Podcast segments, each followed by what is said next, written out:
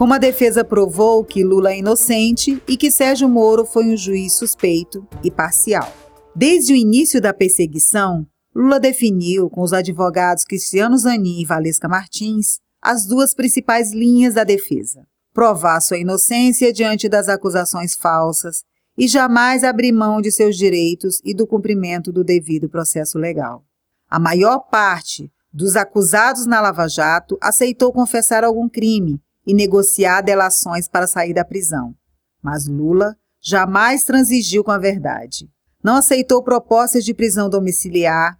Minha casa não é cadeia, ele disse. De usar tornozeleira eletrônica. Não sou pombo-correio para usar tornozeleira. Nem de redução negociada de pena, o que implicaria em concordar com as ilegalidades da ação. Não troco a minha dignidade pela minha liberdade. As linhas de defesa de Lula, portanto, são bem diferentes da maioria dos outros casos da Lava Jato. Durante todo esse tempo, os advogados de Lula apontaram as ilegalidades e abusos que iam sendo cometidas por policiais, procuradores e juízes. A primeira delas foi a incompetência da 13ª Vara Federal de Curitiba, comandada por Sérgio Moro, para processar o caso de um imóvel no município de Guarujá, em São Paulo, e que nada tinha a ver com os desvios da Petrobras investigados na Lava Jato. Na medida em que Moro demonstrava ser um juiz parcial, cesseando a defesa, instruindo a acusação, negando perícias e a produção de provas de inocência, a defesa mostrou que ele devia se declarar suspeito para julgar Lula. Denunciaram os erros da sentença do triplex, o fato de o próprio Moro reconhecer que não havia relação entre o imóvel e os contratos da Petrobras com a OAS, a condenação absurda por atos indeterminados. Nenhum desses abusos foi reconhecido por Moro, nem foi considerado de fato pelo Tribunal Regional Federal da Quarta Região ou pela Quinta Câmara do Superior Tribunal de Justiça, o STJ, que também se recusou a examinar as nulidades concretas apontadas pela defesa. Assim nasceu a mentira, repetida de forma exaustiva por jornalistas mal informados ou de má fé, de que Lula era um réu condenado em três instâncias da justiça, quando na verdade a suspeição, a parcialidade e os abusos contaminaram o processo desde a raiz. No final de outubro de 2018, quando se tornou pública a aliança de Sérgio Moro com Jair Bolsonaro para nomear o ex-juiz ministro da Justiça, a defesa de Lula decidiu levar ao Supremo Tribunal Federal um pedido de habeas corpus para libertar Lula, que já estava preso havia mais de seis meses. Esse habeas corpus era baseado nas provas da falta de imparcialidade de Moro e de sua motivação política para condenar Lula eram as provas da suspeição de Moro, descritas minuciosamente em sete episódios principais. A condução coercitiva ilegal de uma pessoa que não havia sido chamada a depor e contra a qual não havia sequer acusação formal. Os grampos ilegais das conversas de Lula com o advogado Roberto Teixeira e do ramal principal do escritório dos advogados de defesa. O vazamento ilegal do grampo, igualmente ilegal, de uma conversa entre Lula e a então presidenta Dilma Rousseff, seguido de manifestação pública de Moro em apoio aos protestos contra seu alvo. As contradições da própria sentença do triplex, em que Moro condena Lula por atos indeterminados e depois admite, em recurso da defesa, que não relacionou o imóvel aos contratos da Petrobras. A ordem ilegal que Moro deu à Polícia Federal em 8 de junho de 2018 para desobedecer a decisão do desembargador federal Rogério Favreto, que mandava soltar Lula naquele dia por considerar a prisão ilegal. A decisão de Sérgio Moro de divulgar uma delação falsa de Antônio Palocci, sem nenhuma justificativa para isso, faltando uma semana para a eleição que Bolsonaro disputava contra o candidato que substituiu Lula no PT, Fernando Haddad. A notícia de que Sérgio Moro seria ministro da Justiça de Jair Bolsonaro, o candidato diretamente beneficiado pela condenação e cassação de Lula, numa eleição em que este liderava as pesquisas.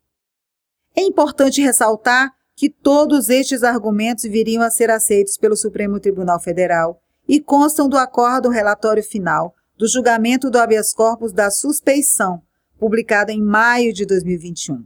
Porém, Decorreram mais de dois anos entre o pedido e a conclusão do julgamento que devolveu os direitos de Lula. E nesse período, a defesa continuou denunciando as arbitrariedades dos procuradores de Curitiba no Conselho Nacional do Ministério Público, CNMP, e defendendo Lula em diversas instâncias além da Lava Jato. Desde o momento em que foi apresentado o habeas corpus da suspeição, em novembro de 2018, Sérgio Moro e a imagem da Lava Jato começaram a entrar, pela primeira vez, em processo de desgaste. Lento, mas constante. Já no Ministério da Justiça, Moro apoiou os decretos ilegais de Bolsonaro para aumentar o armamento de milícias, além de ter silenciado diante dos ataques de seu chefe presidente à democracia e às instituições, inclusive o Supremo Tribunal Federal. No começo de 2019, o jornalista Luiz Nassif revelou o projeto da fundação privada, bilionária e ilegal, que Deltan Dallagnol pretendia criar com recursos tomados da Petrobras em processos dos Estados Unidos. O projeto foi impedido pela ação da Procuradoria-Geral da República e do Supremo Tribunal Federal. Mas a mácula da corrupção foi colada aos procuradores. Eles também se desgastaram, especialmente nos meios jurídicos, ao buscar a proteção corporativa dos membros do Conselho Nacional do Ministério Público nos processos disciplinares por conta das ilegalidades que fizeram contra Lula. A partir de 9 de junho de 2019, a imagem da Lava Jato e de Sérgio Moro seria fortemente abalada pela revelação das mensagens secretas que trocavam por meio do aplicativo Telegram.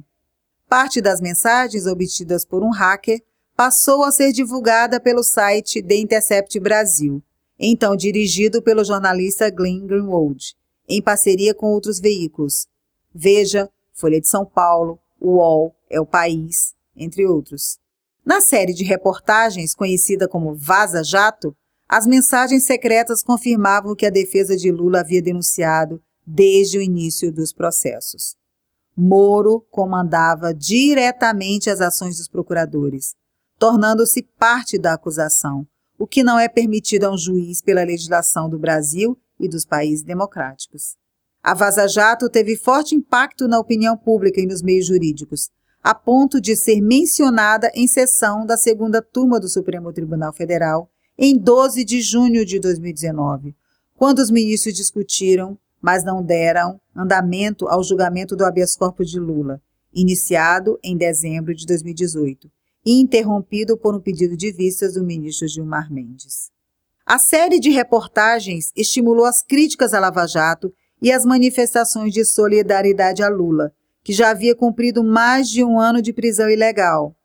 A Lava Jato manteve o apoio da grande mídia e a cumplicidade da Rede Globo, que simplesmente censurou o escândalo das mensagens secretas em seus noticiários. Mas os procuradores de Sérgio Moro passaram a ter de se explicar e caíram na defensiva. Enquanto aguardava o julgamento, a defesa de Lula trabalhava em outras frentes para provar a ilegalidade da condenação de Lula. Em uma dessas frentes era a cooperação ilegal dos procuradores com agentes de governos estrangeiros, notadamente dos Estados Unidos e da Suíça.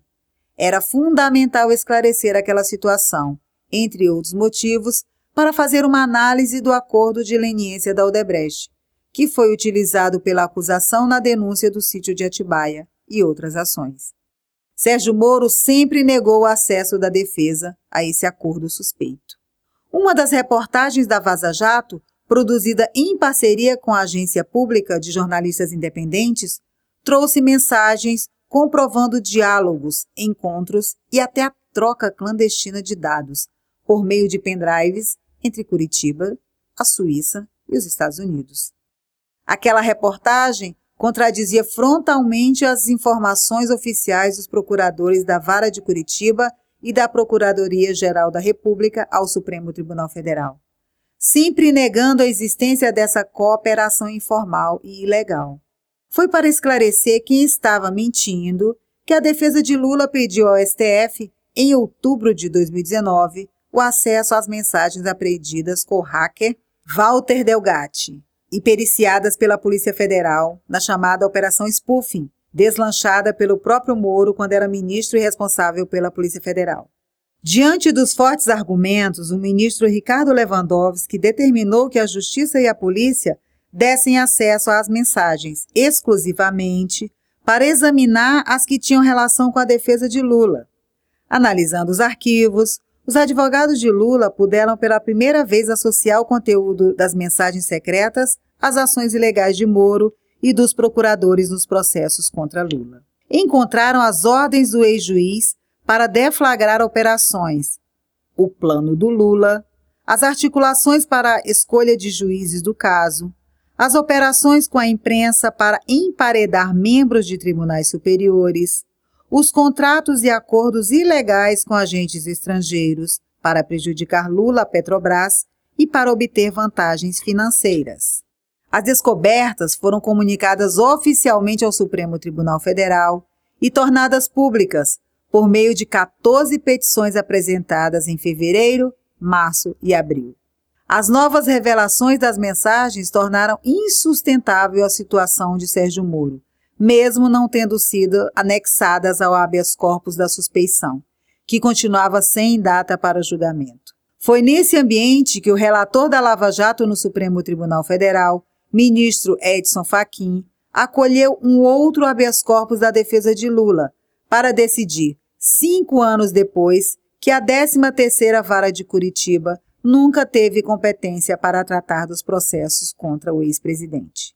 No dia 8 de março, Faquim divulgou a decisão que anulou as quatro ações penais contra Lula em Curitiba, incluindo as condenações no caso do triplex e do sítio. Ou seja, além de inocentar Lula, o Supremo Tribunal Federal determinou que qualquer outra nova ação referente àqueles casos teria que começar a partir de uma nova denúncia em vara judicial competente. Os defensores de Sérgio Moro e o próprio ministro Faquim entendiam que, com a anulação dos processos por incompetência de jurisdição, o julgamento do habeas corpus da suspeição do ex-juiz deveria ser abandonado e encerrado. Mas essa posição foi derrotada por quatro votos a um na sessão do dia 9 de março na segunda turma do Supremo Tribunal Federal, que decidiu prosseguir com o julgamento, interrompido desde dezembro de 2018. Os ministros Dilma e Lewandowski votaram pela suspeição. Por causa de um novo pedido de vistas do ministro Cássio Nunes Marques, o julgamento só foi retomado em 23 de março. Indicado por Bolsonaro, Nunes Marques votou contra a suspeição, acompanhando o relator Faquim.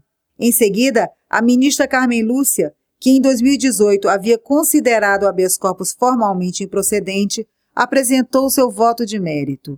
Tomando por base exclusivamente os sete motivos apresentados pela defesa, ela formou a maioria de três votos a dois para determinar que Sérgio Moro não foi imparcial no julgamento de Lula.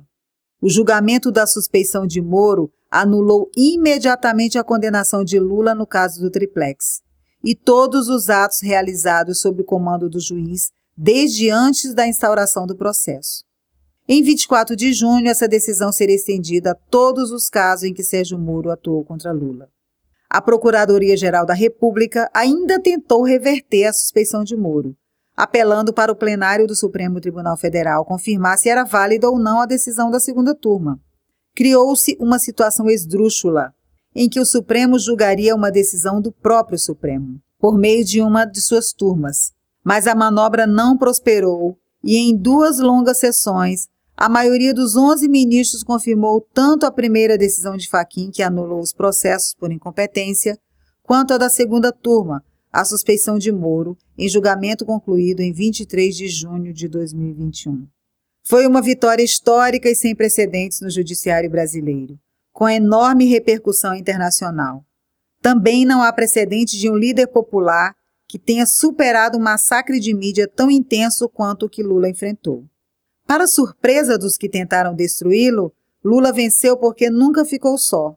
Teve sempre o apoio dos que acreditavam nele, em sua inocência e em sua trajetória, dos que compreenderam os motivos políticos e econômicos da perseguição, dos que, dentro e fora do Brasil, lutaram por democracia e justiça. Venceu porque teve a coragem de denunciar todas as violências e ilegalidades cometidas ao longo do processo. Lula venceu porque nunca desistiu de lutar pela verdade e pelo povo brasileiro.